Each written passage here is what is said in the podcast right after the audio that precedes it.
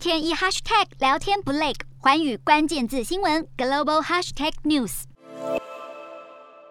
近半个世纪以来，罗诉韦德案象征美国堕胎权合法化根基。原告罗来自德州，其实是化名，他本名麦考维。九十年代，因为自己三度未婚怀孕，却无法在德州合法堕胎，因而状告代表德州当局的达拉斯地区检察官韦德。最后，在一九七三年，由美国最高法院以七比二裁决，女性堕胎权受宪法保障。一九九二年，计划生育协会诉凯西案中，美国最高法院更裁定，如果胎儿不能在子宫外存活，各州必须允许堕胎，进一步保障女性怀孕约二十四周之前的堕胎权。然而其后，全美却有越来越多州立法限制堕胎，像是肯塔基州规定，有意堕胎的妇女必须接受超音波检查，还要求做检查的医师必须调高音量。就算到了今年，美国地方政府还是有动作。奥克拉荷马州共和党籍州长史提特四月初才签字立法，视堕胎为重罪。四月底，当地州议会又通过奥克拉。河马心跳法案禁止女性怀孕六周后堕胎。耐人寻味的是，作为罗诉韦德案的原告麦考维，后来却因信奉天主教，化身反堕胎人士，表示要全力毁弃以自己为名的法案。一月二十二号，罗诉韦德案裁决这一天，几乎年年在美国最高法院前上演正反两派互呛，支持者力挺生育选择权，要捍卫女性子宫自主；反堕胎倡议者则大多自称基于保护生命的立场，认为一旦胚胎有心跳。堕胎便与杀人无异。有分析认为，罗素维德案存废再度点燃爆炸性社会议题，不但可能动摇其中选举格局，甚至恐撼动美国政局。